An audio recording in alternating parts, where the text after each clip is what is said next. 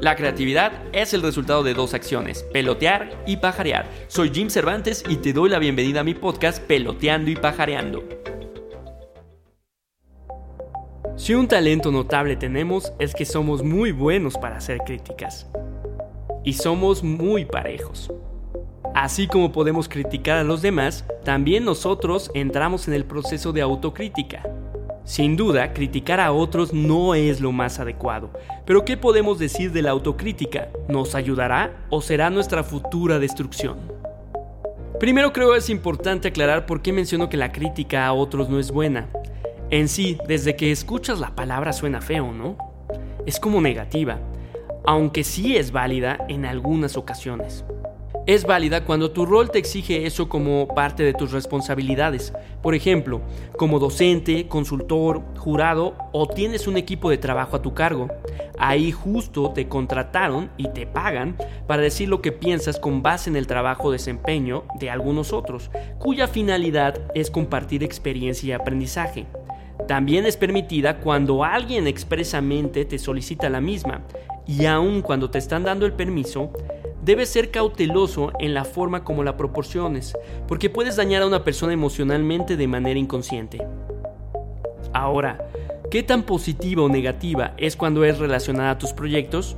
Seguro escucharás muchas personas que te dirán que cuando inicias un proyecto debes estar abierto a la crítica, a las opiniones, y entonces tu duda es, ¿debo pedir opiniones a los demás? ¿Sí o no? Es muy importante que no confundas pedir opiniones con hacer investigación de mercados. Claro que debes pedir retroalimentación.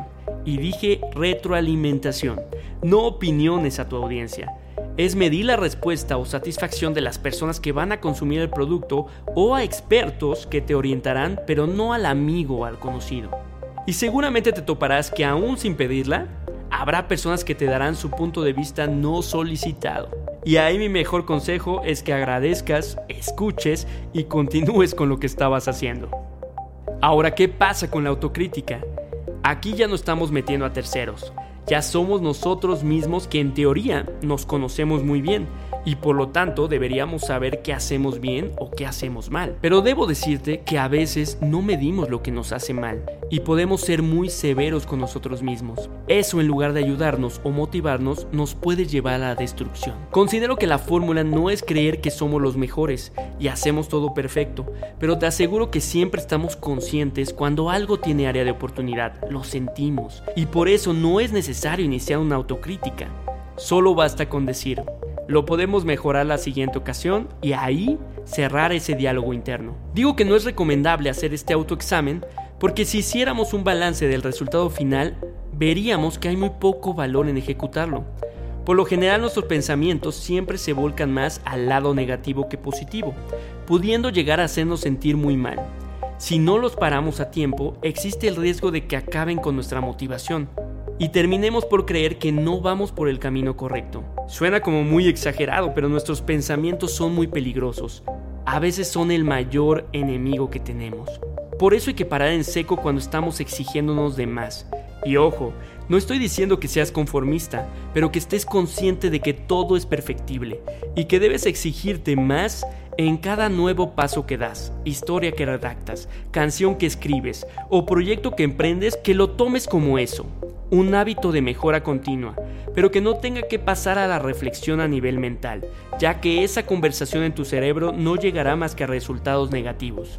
Es muy importante que siempre te reconozcas que diste tu mejor esfuerzo en ese momento. Me refiero a ese momento porque pudiste estar cansado, tuviste un mal día y aún así lograste todo eso. Puede ser que no fue tu mejor trabajo, pero reconoce primero que a pesar de las circunstancias, lo lograste. Ponte de meta mañana que superarás a tu yo anterior de hace un día. Y al terminar de escuchar este podcast, por favor no me critiques. Es más, ni reflexiones al respecto. Solo que te quede como recuerdo que la crítica no aporta algo valioso a tu vida. Que cuando toque la puerta de tu mente, la invites a irse con otras mentes más débiles. Que tú ni por la crítica de otros, ni por la tuya propia, dejarás aquello que amas y que te hace vibrar todos los días. Si te gustan estos podcasts, corre la voz y comparte. Espero te sirvan para pelotear nuevas ideas y recuerda nunca olvidar estar allá afuera pajareando para descubrir nuevos mundos que se convertirán en oportunidades y negocios para ti. Sigan escuchando todos los episodios de mi podcast Peloteando y Pajareando por Spotify o en Apple Podcast. También puedes leer frases de inspiración en mi Instagram Peloteando y Pajareando. Soy Jim Cervantes, marquetero, curioso y apasionado. Nos escuchamos la siguiente semana.